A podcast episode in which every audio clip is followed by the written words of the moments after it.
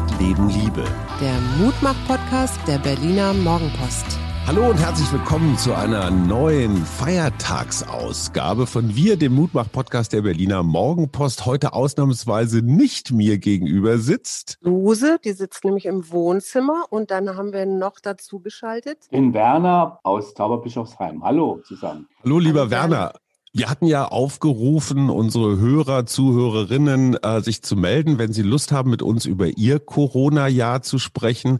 Werner, du bist äh, sowas wie ein Hörer der ersten Stunde. Du hast uns schon äh, CDs geschickt, Gedichte, ein Adventskalender und wir wollten natürlich wissen, wer ist dieser Werner? Wenn du dich vorstellen solltest, wer bist du? Ich bin ein rüstiger Rentner, äh, Pensionär, 65, werde bald 66, lebt in Tauberbischofsheim in einer Kleinstadt in Nordbaden, Baden-Württemberg und ähm, genieße diese, diese neuen Freiräume und bin irgendwann mal beim Aufräumen von der Werkstatt meines Vaters, der aber schon zehn Jahre tot ist, draufgekommen und habe mich irgendwie reingeklickt bei euch. Und seitdem höre ich und dann später auch zusammen mit meiner Frau den Podcast eigentlich immer. Und äh, immer wieder ist doch sehr viel Anregendes dabei. Ich muss aber berichtigen, ich habe mich nicht so ganz freiwillig gemeldet, nur so halb.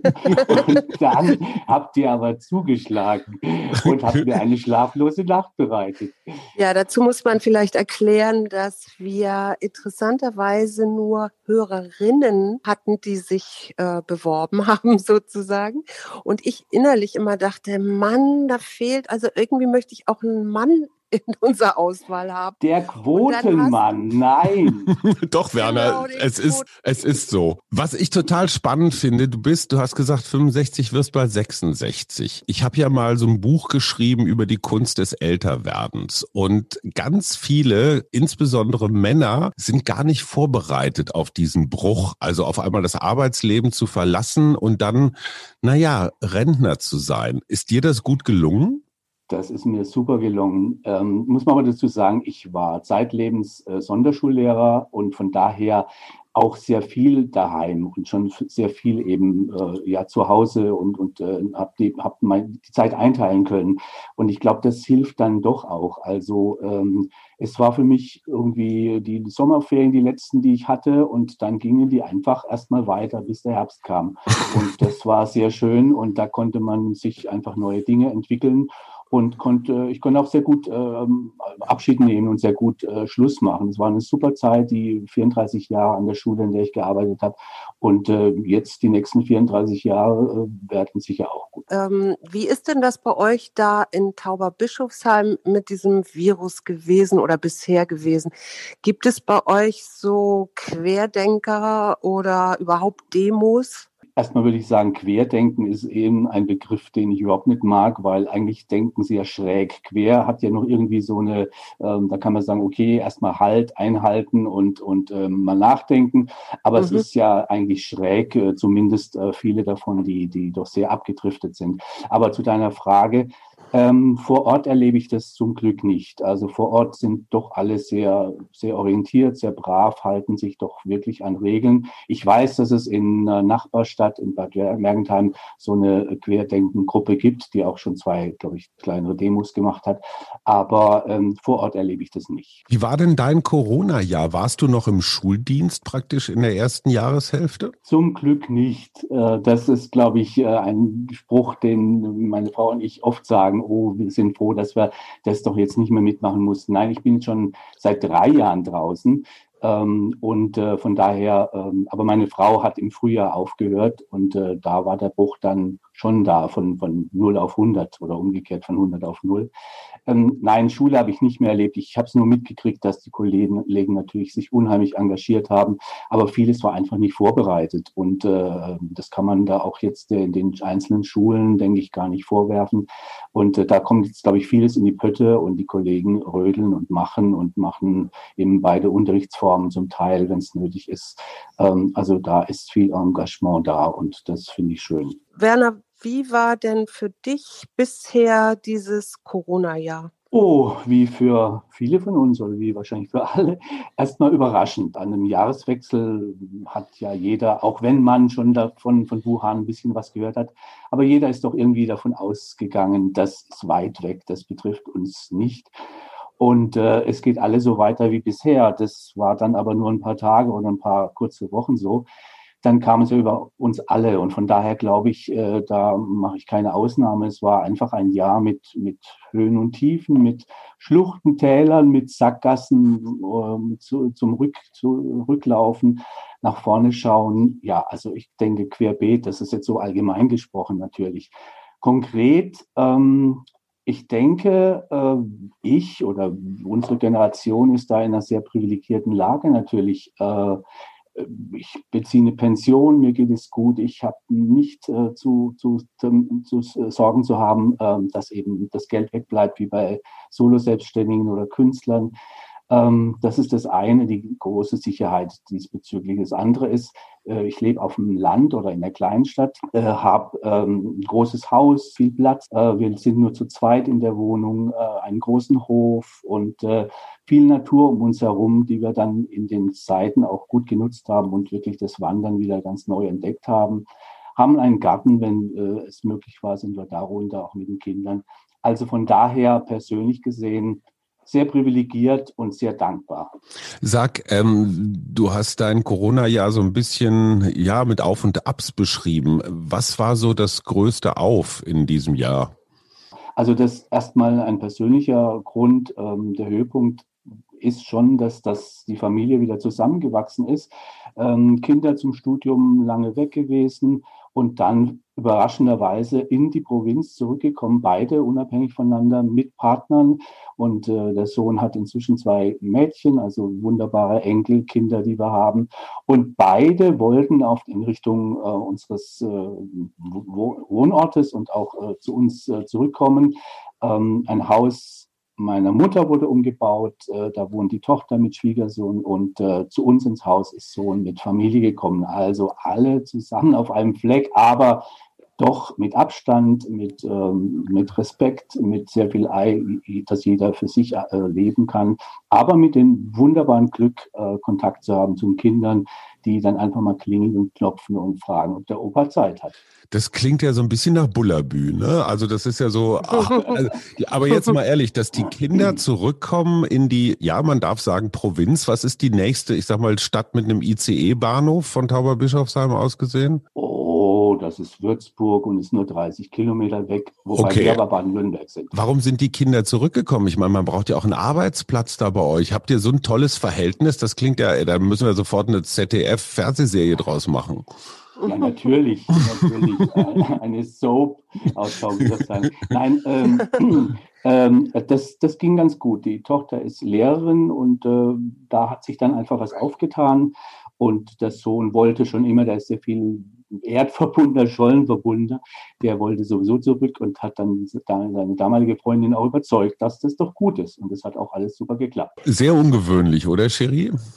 Ja, ich finde, ich finde das ganz großartig, weil das scheint ja dann, also das spricht ja für euch, also Werner, für dich und deine Frau, äh, dass da so eine Nähe auch möglich ist. Also und das Kind, die Kinder dann ja, die sind ja dann noch relativ jung, auch sagen, nee, da fühlen wir uns wohl und da wollen wir zurück und die Enkel sollen da auch Opa und Oma um sich haben. Also es ist ja auch toll, dass ihr das überhaupt machen könnt. Ich denke, wir gehen oder wir alle sind da auch, glaube ich, relativ bewusst damit umgegangen und äh, jeder führt sein Familienleben und äh, die, die Berührungspunkte sind rein lokaler Art dann zunächst mal. Also es ist ja. keine Wohngemeinschaft äh, oder auch keine enge Hausgemeinschaft und das nee, ist, glaube ich, ganz arg wichtig. Aber ihr müsst ja irgendein Geheimnis haben, also vielleicht kannst Kannst du das hier mal den anderen Hörern sagen, die ähnliche Familienkonstellationen haben? Wie, wie macht ihr das, dass ihr so in so einem guten Kontakt mit euren Kindern seid? Oh, da gibt es kein Geheimnis. Vielleicht ganz viel Glück auch dabei. Und wichtig ist, dass man einfach auch in diese neue Rolle reinkommt. Ähm, man ist natürlich noch Vater, ähm, aber ähm, man jetzt begegnet sich da Erwachsene auch und äh, gehen hoffentlich äh, Erwachsene, ja, wie Erwachsene freundschaftlich äh, miteinander um. Und so ist die Basis. Und äh, ich denke, mehr will ich auch und sollte man auch nicht fordern, sondern eher gucken, ähm, dass es nicht, dass die Ansprüche nicht überhand nehmen oder die Anforderungen an diese, an die anderen in, auf diesem Hof ähm, irgendwie zu groß werden. Jeder macht so sein Ding und aber irgendwo gehört man zusammen. Du hast gesagt, 34 Jahre lang warst du Sonderschullehrer. Ähm, ich, ja ich möchte das hier mal äh, in aller Deutlichkeit und äh, äh, mit vollstem Herzen sagen. Ich habe einen heiden Respekt vor Menschen wie dir, ähm, weil ich finde das, wenn ich es mir nur vorstelle, einfach wahnsinnig anstrengend. Gar nicht mal negativ, aber ich finde ja schon eine normale Klasse, also das nötigt mir schon Respekt ab. Aber was muss man mitbringen, um Sonderschullehrer erstens werden zu wollen und zweitens so lange durchzuhalten? Also ich glaube, dass man zunächst mal nicht sehr viel mehr mitbringen muss als jeder andere Lehrer auch. Äh, und das ist zunächst mal, glaube ich, einfach die Liebe zum Kind, ähm, die Möglichkeit, äh, sie ein Stück weit zu begleiten, sie an Bildung heranzuführen.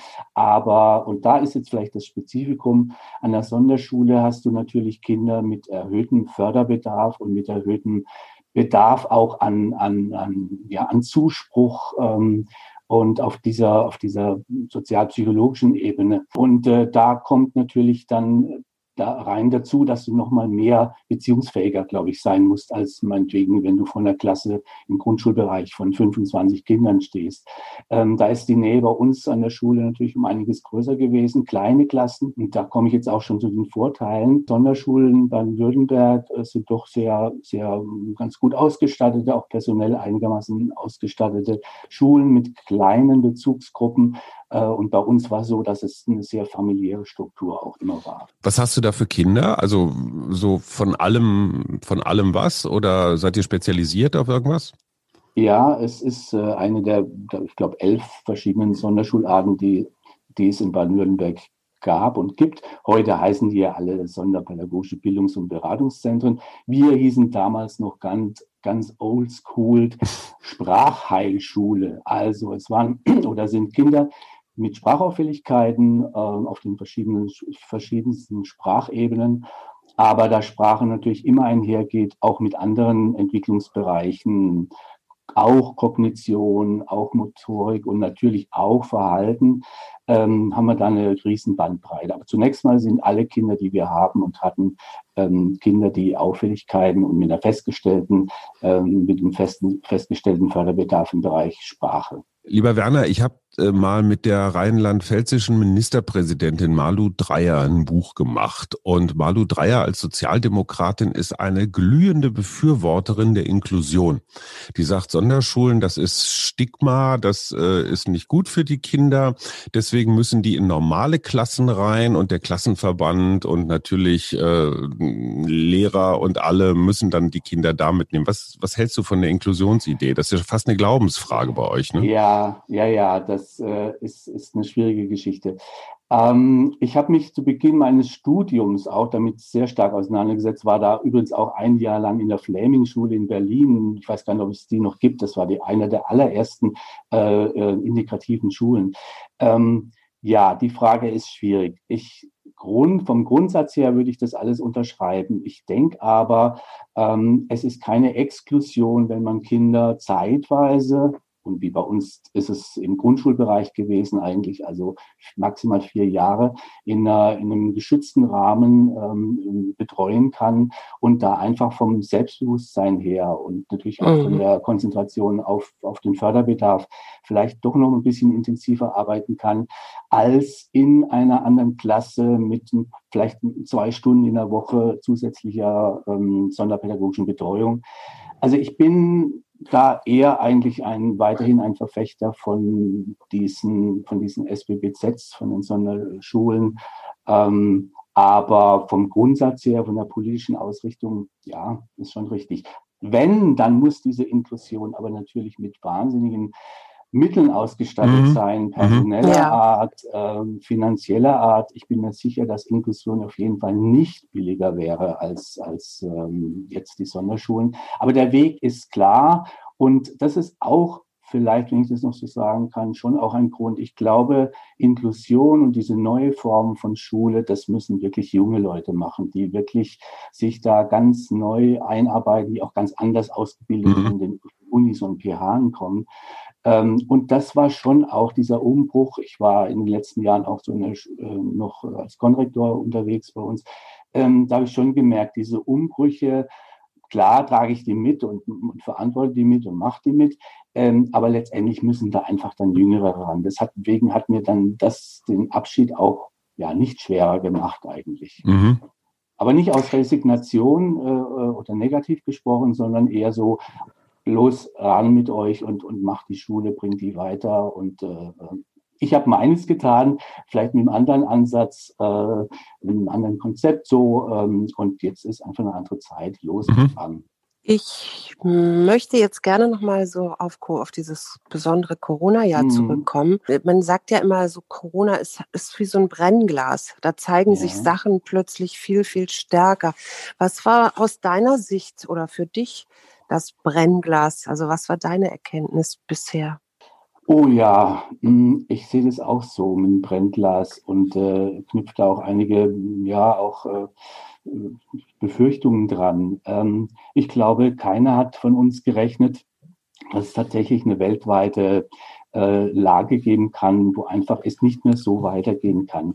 Weltwirtschaft ähm, ist, ist in Frage gestellt, diese, diese Aufteilung, die, die äh, tiefgreifende Veränderungen, Globalisierung, äh, Fragezeichen, wie soll es weitergehen? Da stecken wir ja alle drin und Corona ist ja oft zitiert, hat das Gute und auch das Schlechte wie im Brennglas eben hervorgehoben. Das empfinde ich auch so. Wenn ich beim Guten bleibe, ich finde schon, dass sich die Gesellschaft erwachsen überwiegend gezeigt hat. A, indem sie einfach sich darauf eingelassen hat, auf, auch auf die Vorschriften oder auf die Erkenntnisse, die es gegeben hat. Und B, auch auf eine doch ähm, irgendwie geartete neue Solidarität. Zumindest würde ich das für die ersten drei, vier Monate äh, so sehen. Inzwischen kommen doch eher stärker depressive Momente rein in unsere mhm. Gesellschaft. Ähm, kannst du also das auch in daher, deinem um ja. Kannst du das auch in deinem Umfeld beobachten? Also dass, dass die Menschen meinetwegen depressiver oder aggressiver oder so werden? Eigentlich nicht. Aber ich muss auch sagen, wir haben uns sehr zurückgezogen. Also ich erlebe das oft so in der Blase und fühle mich da zum Teil auch sehr wohl, ähm, gehe so meinen Hobbys nach und so. Ich bin jetzt nicht, also ich denke, jeder von uns ist doch einfach so ein bisschen zurückgezogener. Aber ich erlebe das wenn du so fragst, äh, ich erlebe das nicht, dass äh, im Umfeld das äh, aggressiver und sowas wird. Aber ich glaube, ein mhm. bisschen depressiver und äh, wie geht's weiter und äh, was kommt nach dem zweiten, nach dem dritten, nach dem vierten Lockdown? Wann ist die Impfung irgendwie durch? Kann es überhaupt mhm. sein? Also diese Fragen äh, treibt doch die Menschen um. Würdest du dich impfen lassen, Werner, oder bist du eher so ein bisschen skeptisch? Nein, impfen. Impfen. Sag, was war? Wir, sind ja ein, wir sind ja ein Mutmach-Podcast. Trotzdem, äh, trotzdem einmal die dramatische Pflichtfrage: Was war so dein Tiefpunkt in diesem Corona-Jahr? Gab es überhaupt einen? Ja, das ist diese andere Seite, dass äh, ich erschrecke, wie viele Menschen nicht mehr erreichbar sind auf dieser normalen kommunikativen Ebene. Und da gehört mhm. eben dann auch dazu, äh, sich zu informieren, ähm, auch irgendwo der, an, an wissenschaftlichen Kriterien dran zu bleiben. Also das sind schon Dinge, die mich sehr erschreckt haben, äh, welche Macht äh, die diese Menschen einnehmen. Äh, und äh, du, Hayo, du sagst ja auch oft, äh, lass die mal und kommentiere das nicht so häufig. Ähm, aber trotzdem, die, diese, diese Gruppe von, ich weiß nicht wie viel Prozent sind da und wirbeln doch ganz viel durcheinander und das, das ist so fast ein Tiefpunkt gewesen bei mir. Hast du das auch in deinem persönlichen Umfeld, ich weiß nicht, was Freunde, Bekannte, alte Kollegen oder so erlebt oder ist das eher jetzt, was du so, ich sag mal, medial vermittelt äh, wahrnimmst? Ja, ja, ja, zum Glück nicht. Ja, es ist wirklich medial. Aber da finde ich schon, es ist ja, es, ich denke, diese Menschen, ähm, das, die sind ja auch für andere Dinge nicht mehr erreichbar. Ja. Also es geht ums, mhm. ums Zusammenleben, es geht um, um wie geht's weiter, es geht um, wir haben jetzt noch gar nicht über, über die, die noch größere äh, Klimakrise und die ökologische Krise gesprochen. Äh, und ich denke, ähm, mit Menschen, die so abgedriftet sind, ähm, ist es schwierig, auch, auch da äh, Land zu sehen. Jetzt möchte ich uns wieder drehen, weil wir ja doch ein Mutmach-Podcast ja. sind. Und ich wollte dich mal fragen, also du machst auf mich ja einen sehr, also auch dein, dein Adventskalender ist wunderschön mit ganz tollen Gedanken zum Nachdenken und Weiterdenken. Was ist so dein Mutmacher? Also wo, wo kriegst du deinen Mut her oder deine, deine Freude ja, gute Frage. Ich bin, glaube ich, insgesamt nicht der mutigste Mensch, so im Verhalten, wenn man so äh, einschätzt, einer geht voran und zieht alle mit oder so. Das nicht. Ich bin, wenn, dann ist es eher auf der mutmachenden Ebene. A, dass ich mir versuche, selbst Mut zu machen, indem ich einfach auch schöne Dinge zulasse. Das ist, glaube ich, ganz mhm. wichtig. Ähm, also für mich spielt Musik eine große Rolle, äh, Lyrik, ähm, Informationen, also Dinge, die mir wichtig sind, weil sie einfach mich voranbringen. Und mhm. ich denke, nur dann ähm, kann man auch so gefestigt sein und kann auch Krisen durchstehen. Das ist das eine. Und mit diesen Mitteln und mit dem, was ich so machen kann, versuche ich auf diesen Ebenen äh, auch das so ein bisschen weiterwirken zu lassen im, im privaten Bereich, zum Beispiel über diese Adventskalender, dass ich dann da einfach so ein paar Stimuli äh, in die Welt sende. So, mhm. das ist dann mein Anteil an Mutmachen vielleicht. Aber da brauche ich jetzt mal eine, eine Mutmachberatung. Wenn du sagst Lyrik, das, das ist ja, das ist ja jetzt ein bisschen exotisch, ne? Also da findet man jetzt, du? na du findest es natürlich nicht, aber wann habe ich mein letztes Gedicht gelesen? Ja, immer dann, wenn wir hier im Podcast eins vortragen. Aber was ist jetzt dein Mutmach-Lyriker Nummer eins? Also wenn es dir richtig schlecht geht, welches Buch ziehst du aus dem Regal? Ähm, also ich denke mal, dass du, oh, das ist jetzt nicht das ist nicht ich, ähm, Frau Ausländer vielleicht, mhm. große Ausländer. Das ist so, die mir da sehr nahe kommt. Ähm, also es ist nicht so, dass ich jetzt dann da in Büchern rumlese, sondern es sind eher Gedichte, die mir so begegnen oder auch zugeschickt werden über ja. meine Mails oder so. Ähm, also von daher bin ich jetzt nicht der wahnsinns äh, kenntnisreiche Lyriker und, und der dafür. Aber du dichtest ja auch selber. Ja. Aber du dichtest ja auch selber, ne? Also du ja. machst ja auch wie, wie, wie kommen die zu dir, diese Gedanken oder diese. Der kreative Prozess. Themen? Ach, ja, also das, ihr wollt aber einiges wissen, äh, kann ich gar nicht sagen. Also entweder ich, ich, ich, äh, ich hänge oftmals an sprachlichen Dingen fest. Also ähm, jetzt zum Beispiel das letzte war zu, zu Lockdown, also als es dann wieder darum ging, es kommt ein neuer Lockdown. Und äh, dann habe ich einfach überlegt, ja, was, was heißt das äh, für mich? Und äh, also mich springen dann so, so Sachen an eigentlich. Ähm, ja, und die sind dann auch unter Umständen relativ schnell geschrieben. Aber, aber jetzt, das interessiert mich, weil äh, ich schreibe ja auch gelegentlich. Ja. Setzt, setzt du dich hin und sagst so, dienstags morgens um elf ist Lyrikzeit, jetzt dichte ich eine Stunde? Oder sind das eher so diese Momente, ich sag mal, beim Duschen, beim Zähneputzen, mhm. beim Aufräumen, wo dann einem auf einmal so ein Gedanke anfliegt? Ja. Es ist eher so, ja. Mhm. Äh, beim Walken dann auch ja, ja und dann, äh, dann, schalte ich manchmal die Aufnahme an und äh, spreche da was drauf und dann klappt es nicht. Oder ganz häufig so beim Aufwachen morgens mhm. oder, oder im Halbschlaf noch. Und dann nehme ich natürlich nicht den Stift und schreibe irgendwas auf und will mir das merken und dann ist es natürlich weg.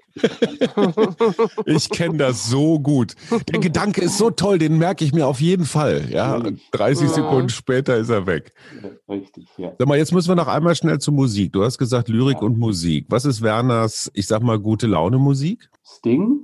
Ach ja, guck mal. Ähm, ja. Also ja, ja, doch, auf jeden Fall. Ähm, auch da ist es wieder so. Also ich bin, glaube ich, da sehr breit aufgestellt und ich habe in meinem Leben äh, die verschiedensten Phasen durchgemacht und mich nie von einer, von einer, von einer Liedkategorie ganz verabschiedet. Also äh, von, von Jazz über, über Rock, äh, nie, nie Metal, Metal und nie Rap oder so, aber ansonsten viel so Singer-Songwriter. Mhm. Äh, Mark Knopfler mag ich sehr.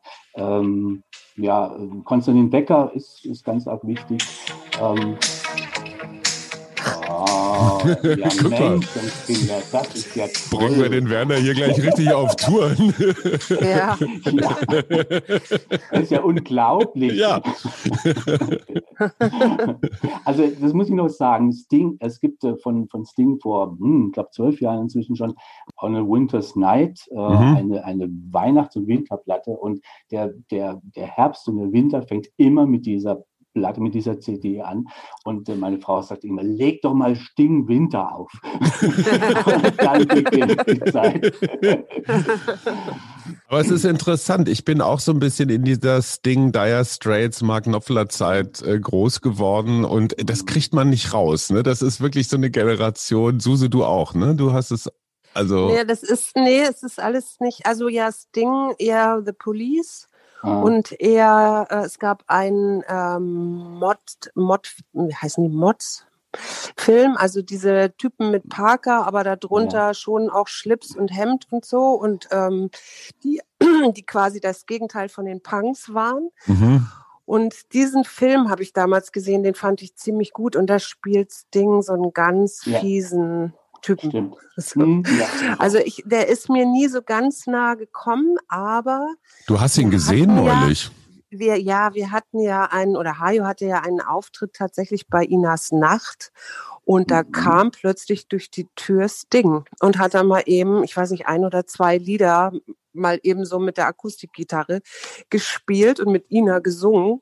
Und das, äh, das fand ich schon. Und ja, ich habe ja, ein Selfie mit Sting, auf Nein. dem man nur mich erkennt. Oh, das muss man mir schicken. Oh, dann montiere ich das um. Das gibt's doch gar nicht.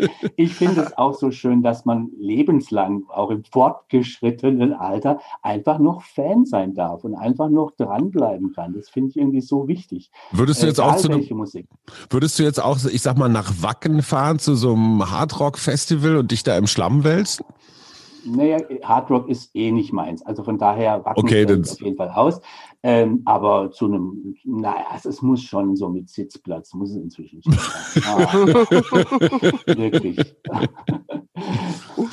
Und wenn du jetzt, äh, wir versuchen ja, oder wir reden ja auch häufig über, was kann man machen oder wie kann man mehr Dankbarkeit in sein Leben bringen und wie kann man achtsamer durch den Tag gehen und solche Dinge.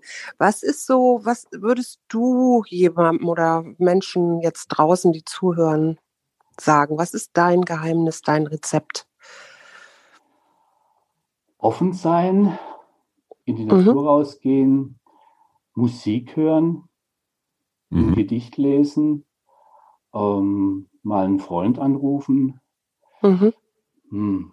Das ist schwierig. Mensch, du bist doch Psychologin, jetzt fragst du mich da hier. Aber ich dachte, ich kann heute mal so entspannt, weißt du, ein ja, bisschen, ja. ohne dass ich jetzt irgendwie großartig hier was ja. aus der Trickkiste rausholen muss. Nein, aber Werner, gibt es zum Beispiel Routinen? Also Suse zum Beispiel meditiert wirklich jeden Morgen in so einer Dauer von, ich weiß nicht was, 15 bis 30 Minuten. Hast du sowas? Hast du so Dankbarkeitsrituale oder Entspannungstechniken außer Nordic Walking, was ich mit mit einem kleinen äh, Teufelchen versehen würde. Weil als Läufer hat man ja immer Angst vor diesen Stöcken, dass man darüber stolpert, wenn man die überholt. Aber gut. Ja, ja, gut. Also das musste wahrscheinlich jetzt gerade sein von dir. Unbedingt, unbedingt. ähm, nein, solche Rituale habe ich eigentlich nicht. Ganz interessant ist, dass so diese ganz frühen Relikte von Mama sagt ein, ein, ein Gute-Nacht-Gebet oder ein mhm. Schlaf, äh, zum, zum Schlafen. Also, also solche äh, Dinge tauchen dann schon auf. Ähm, nicht unbedingt jetzt direkt in, in dieser engen Gebetsform, mhm. aber ähm, so ganz kurzer Moment, ähm, nicht groß reflektiert, was war heute gut, was war ist nicht so gelungen, aber so eine gewisse Dankbarkeit am, vom Einschlafen, das ist vielleicht das, was am meisten, was ich am meisten praktiziere. Mhm.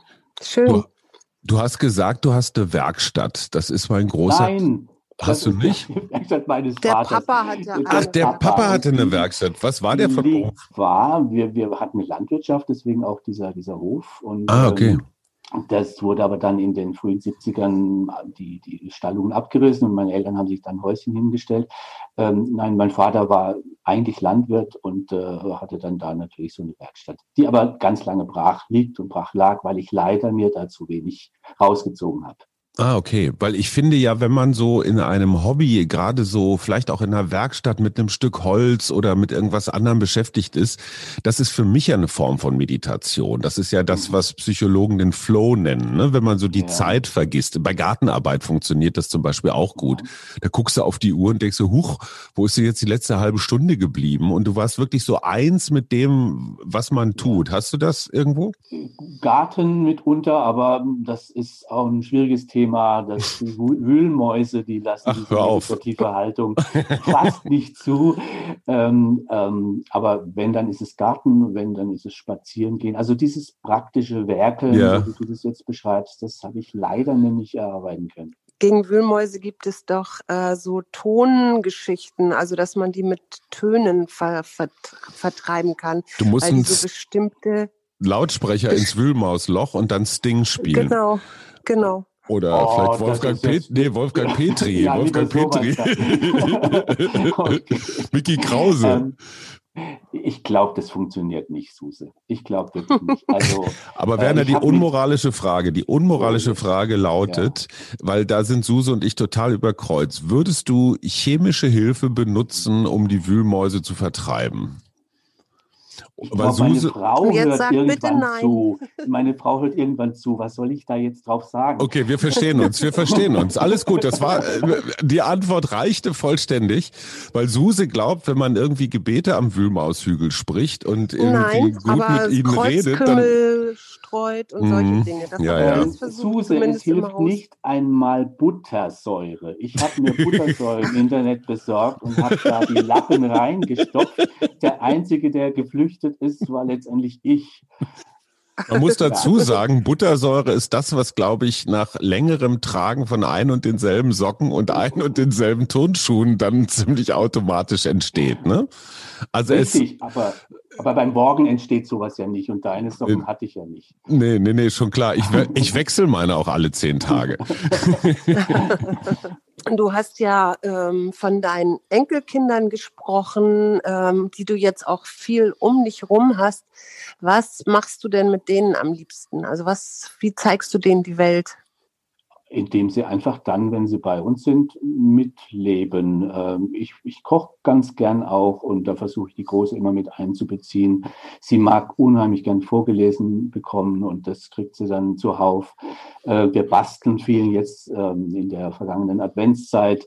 Ähm, kam sie jeden Tag, durfte sie immer um vier runter und wir haben dann da miteinander noch so ein bisschen Advent gefeiert mit, mit ein bisschen Lied singen und Kerze an und, und meistens basteln oder vorlesen. Ähm, ja, es ist nichts äh, Spezielles eigentlich, sondern es ist so dieses Dasein, äh, für die Kinder Dasein, freundlich sein. Ich glaube, das reicht. Mhm. Und kriegen die Kinder diese ganze Corona-Zeit irgendwie mit oder merkst du da, dass die da irgendwie anders sind oder sich Sorgen machen oder siehst man ja ab und zu mal? Sie ist ja noch ein Kindergartenkind, sie kann es wahrscheinlich so nicht einschätzen, aber äh, so in dieser ersten Lockdown-Phase war sie Abstand halten, Opa, Abstand halten. So, ähm, also das haben sie dann äh, später auch im Kindergarten gelernt. Und wenn ich da natürlich dran denke, äh, wie Kinder jetzt aufwachsen, äh, zumal wenn es sich alles länger hinzieht, da wird mir schon auch ein bisschen bange. Also es durfte dann eine Weile nicht mehr gesungen werden im Kindergarten.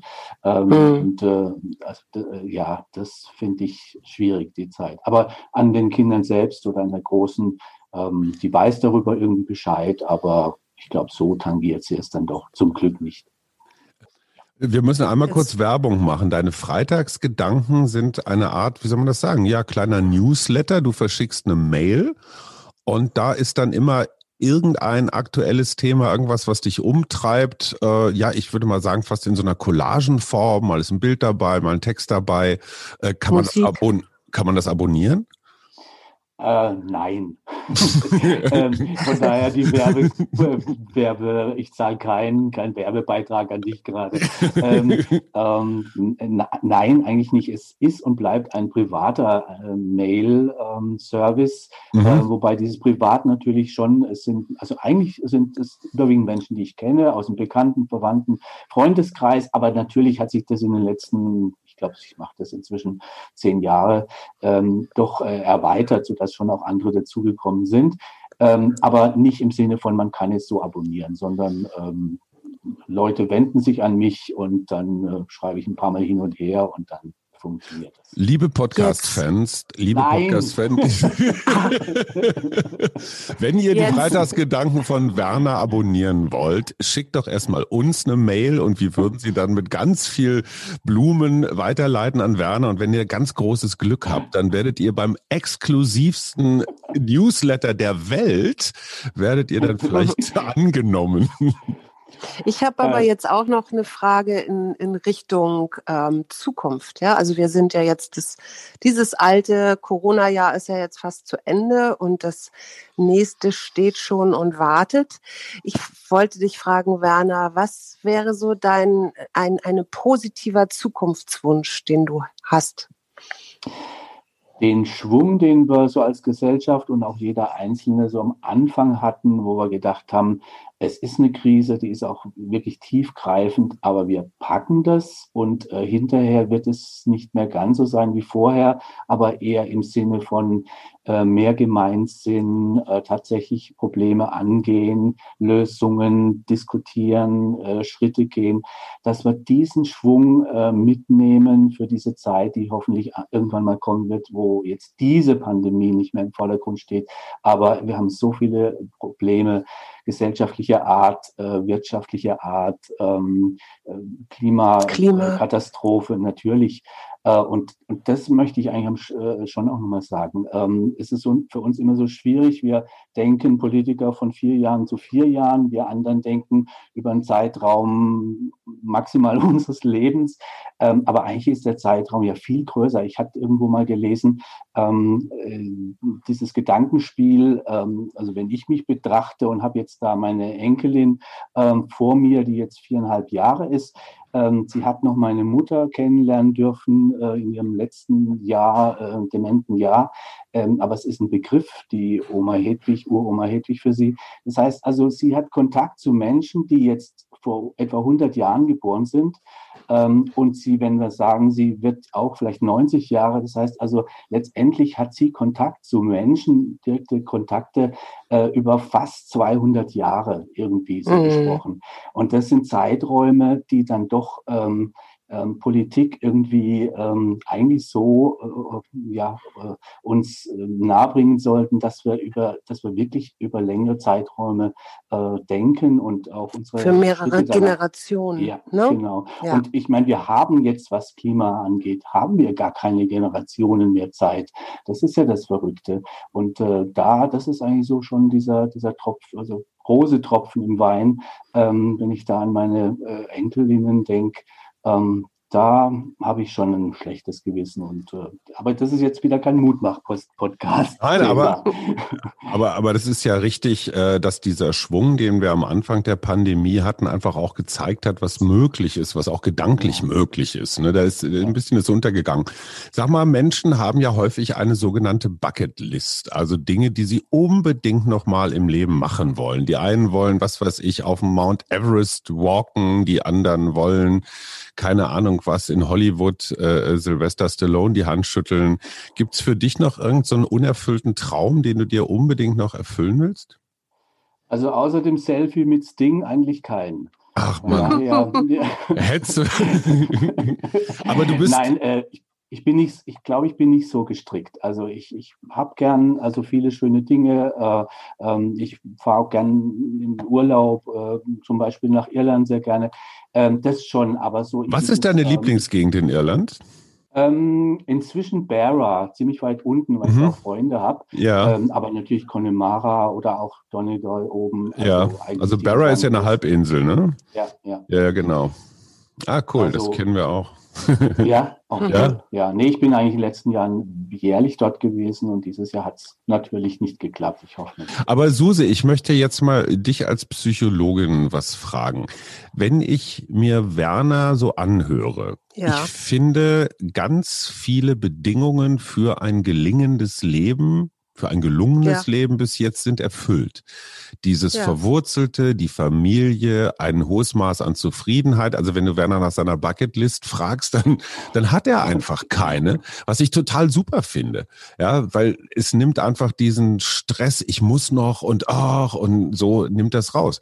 Also Werner würde bei dir relativ, also du hättest relativ wenig an ihm rumzudoktern, oder? Ja, naja. Du wirst schon noch was finden, Suse. Keine Sorge.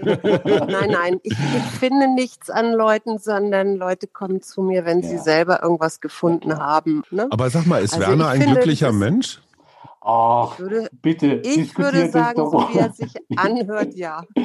Nein, ich, ich, bin, ich bin an vielen Punkten, ja, neidisch kann man nicht sagen, aber ich denke mir, wow, es hat so ein hohes Maß an Zufriedenheit, aber jetzt nicht so Selbstzufriedenheit, sondern du findest einfach deine Erfüllung in Musik und Gedichten. Du hast deine Familie bei dir. Ich würde jetzt nicht sagen, du bist anspruchslos oder so, aber würdest du dich selbst als glücklichen Menschen bezeichnen? Hm. Das ist jetzt auch wieder nicht so. Also eigentlich denke ich, dass ich äh, in dieser Ausgeglichenheit schon viele Aspekte da schon lebe, ja. Aber natürlich ist es so, wer von uns kann sagen, er ist glücklich. Da gibt es natürlich viele Aspekte, äh, auch natürlich äh, ähm, tiefer steckt in einem, die, die einem dann manchmal doch auch so hochkommen. Und äh, ja, das, das gibt es natürlich auch, klar. Aber äh, ich denke, wir, also wir sollten doch heute, wo es uns allen so gut geht, sollten wir doch wirklich das hervorheben und auch das anschauen können und dann wieder eben darüber dankbar sein äh, mhm. können, mhm. ähm, als ähm, diese, diese Unzufriedenheit äh, immer wieder peppeln. Ja, Sag mal, wo wir gerade schon so nett und offen reden, hast du noch irgendeinen Verbesserungsvorschlag für unseren Podcast? Irgendwas, was du häufiger oder weniger häufig hören würdest gern? Ähm, ich finde die, die langen Folgen finde ich sehr in, intensiv und sehr gut und ähm, da ziehe ich immer Gewinn raus. Mhm. Ähm, die, die Wochentagsfolgen, nee, die sind so, die gehören dann irgendwie so dazu. Und ich denke sowieso, dass eure Zuhörerinnen und Zuhörer ähm, euch einschalten, weil es in die, genau in dieser Form, die ihr da repräsentiert, für sie in Ordnung und schön ist oder, oder interessant ist. Ich finde, ihr, ihr, solltet euch auch nicht danach richten, sondern ihr macht euer Ding und äh, euer Geplänkel ist dann mal witzig und äh, irgendwann mal ähm, denke ich, jetzt ist aber auch mal gut und so. Aber du meinst, wenn meine Frau so, mich unsachlich angreift? Ähm, nee, wenn du immer oder, dazwischen redest. Oder auch umgekehrt, was den Redeanteil angeht von manchen Personen. Äh, nein. Keine äh, Ahnung, äh, nein, nein, er spricht. Ist, das ist alles okay. Und wichtig, also ich glaube, ihr solltet dann aufhören, wenn ihr das Gefühl habt, ähm, es macht euch selbst keine Freude mehr. Ich weiß, das ist jetzt nicht nur Freude. Freude. Und das ist dieses äh, jeden Tag produzieren müssen und so. Ähm, äh, aber das kommt eben rüber, dass es euch äh, einfach ein Anliegen auch ist, ähm, zu kommunizieren und, äh, und das ist doch wunderbar. Also ich habe nichts zu mäkeln. Punkt. Super, ich finde, das ist ein, ein, gelungenes Schlusswort. Hast du noch irgendwas, Finde ich auch. Nee, ich bin gerade sehr glücklich. Ja, lieber Werner, ganz herzlichen ja. Dank. Wir, äh, ja, wir hören uns. Wir sind ja äh, Abonnenten oder beziehungsweise Auserwählte, die die Freitagsgedanken bekommen. Wir sollten häufiger daraus vorlesen, finde ich. Ja, das war Werner aus Tauberbischofsheim. Das war. Ich sag übrigens auch noch Danke, Suse. bevor du jetzt ja. hier wieder äh, deinen Moderatoren ähm, Ton an, anbringst. Mhm. Also vielen Dank, Werner. Ja. Äh, ich wünsche dir eine richtig gute Zeit, auch komm gut ins neue Jahr. Und ich bin gespannt, was du uns dann auch wieder für Gedanken schickst, die ja, ja dann manchmal auch unseren Podcast bereichern. Ja, vielen Dank, dass ich dabei sein durfte. Aber wie gesagt, ähm, es war für mich überraschend, aber es war jetzt auch überraschend schön mit euch ähm, da zu sitzen Danke. zu reden. Und ähm, ja, nee, erstmal vielen Dank und euch auch eine gute Zeit.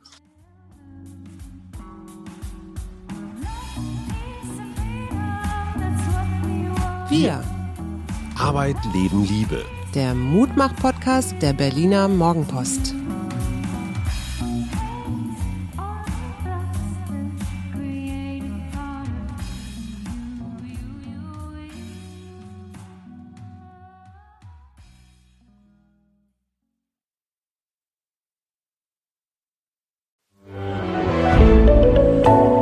Podcast von Funke.